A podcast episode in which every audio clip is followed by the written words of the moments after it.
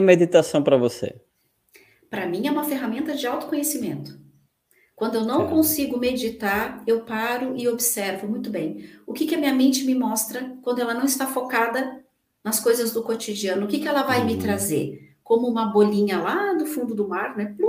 Ela vai me trazer uma memória, uma lembrança, um remorso, uma culpa, que eu preciso uhum. trabalhar, que eu preciso fazer. Então, quando eu faço uh, workshops de meditação para iniciantes, a gente nunca começa meditando, a gente começa prestando atenção naquilo que a gente tem que resolver. Ah, meu uhum. corpo dói se eu ficar sentado. Então você precisa fazer uma atividade física. Não, quando eu paro de pensar, eu lembro nas coisas que a minha mãe me falava. Então você precisa ressignificar as coisas que a tua mãe te falava. Uhum. Ah, mas quando eu paro para pensar, eu não consigo parar de, quando paro para meditar, eu não consigo parar de pensar nas coisas do meu trabalho. Então você está desorganizado. Você precisa anotar as coisas num papel para poder você tem que ter um momento, né? Ou, não, quando eu paro para meditar, eu já ouvi isso assim, eu não faço meditação porque eu tenho medo de ver espíritos. Né? E na verdade não tem nada a ver com ver espíritos. Tem nada a ver com isso. Exatamente. É uma prática pessoal de você, e tem outras pessoas que facilitam essa prática.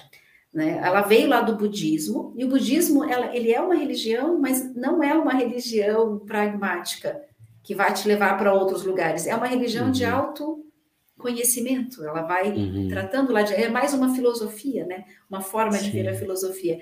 Então, a gente precisa resolver esses quatro pilares da vida, né? O físico, o emocional, o mental, o espiritual. Uhum. E aí a gente pode dizer que está pronto para começar a prática meditativa, que é, como dizem os monges budistas, né? Vai lá e pergunta para um monge budista: como é que é meditar? Senta e medita. Como assim? Senta e medita. Como assim? Mas como, como? assim?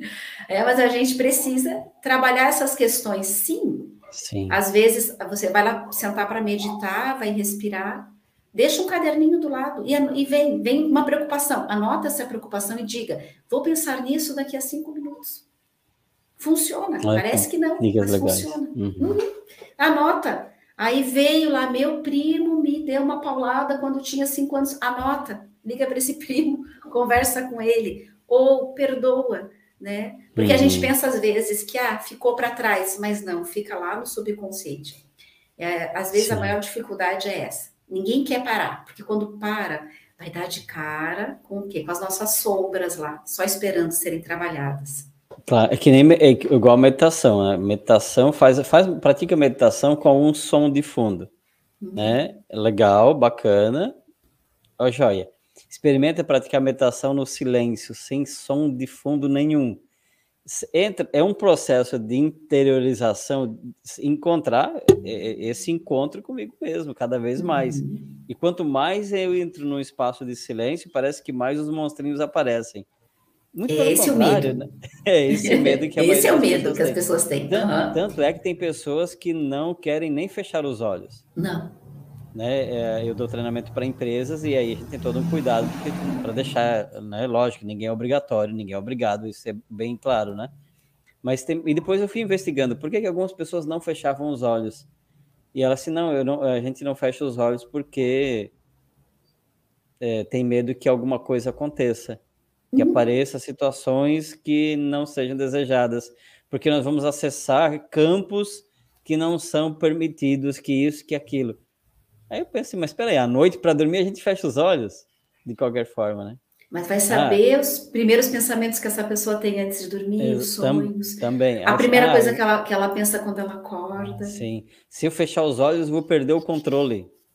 Hum, Olha que interessante. Então, coisa que a gente não tem, né? Já, a gente já não tem, primeiro que já não tem, tem controle. Mas né? as pessoas têm a, ilusão do controle, ela é muito forte. As pessoas uhum. controladoras, elas querem controlar até o que a gente pensa, o que a outra pessoa pensa, ou como ela vai se sentir. A ilusão do controle é muito perigosa, muito. Uhum. Porque quando a, a pessoa relaxa, ela realmente adoece.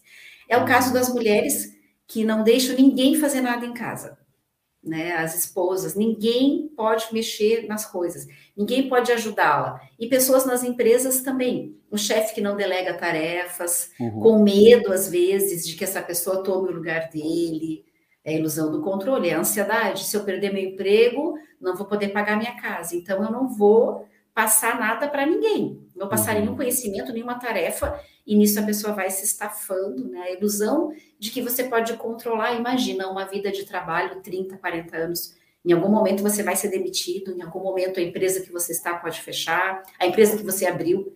Quantas Sim. vezes, olhando para trás, quantos trabalhos você já foi trocando? A gente já foi trocando. Então, estar aberto a esse movimento da vida. A uhum. Vida é movimento, né? Sim. Enquanto que você está em movimento. Hum. É, e enquanto, não pode continuar. Enquanto você, enquanto você está em movimento, você está vivendo, né? Isso, você tá... isso. Mas é isso. É legal. E o que, que é a ansiedade, assim, na, na tua experiência com, com as pessoas, né? O que, que a ansiedade provoca na, na, na vida do ser humano? A ansiedade, a ansiedade gera tensão também, né? Gera tensão, é. gera dor, dores de cabeça, tontura, problemas de oh. estômago, enjoos. A ansiedade, ela gera todas as ah, doenças de pele, aquelas uh, alergias que vêm do nada, Sim. né? Coceiras. Doenças coceiras, queda de cabelo, caspas.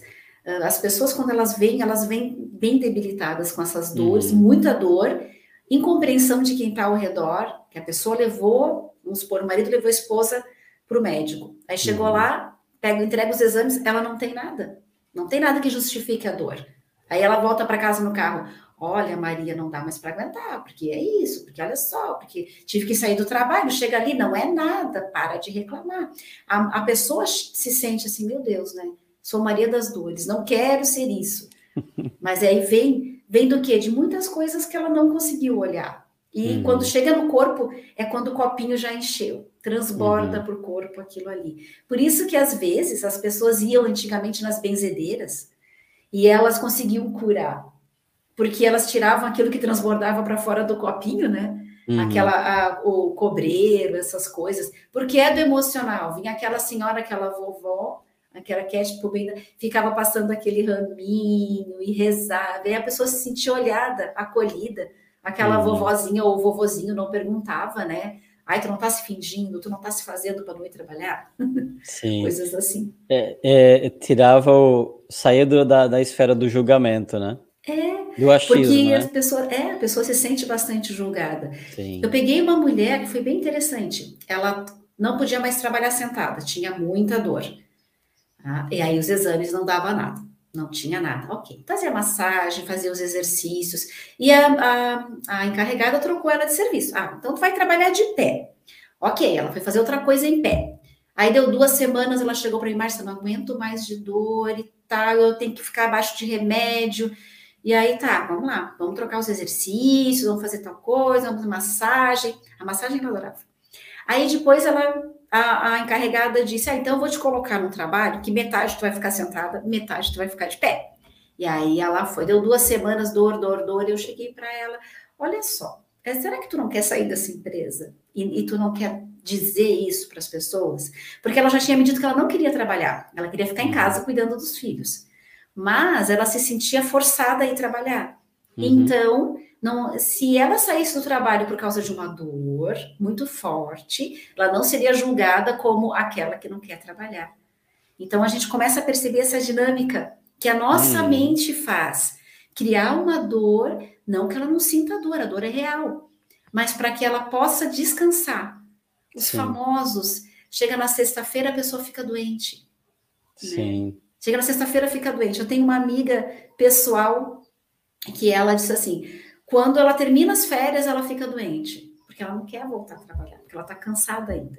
Sim, né? sim. E ela já percebeu o ciclo dela.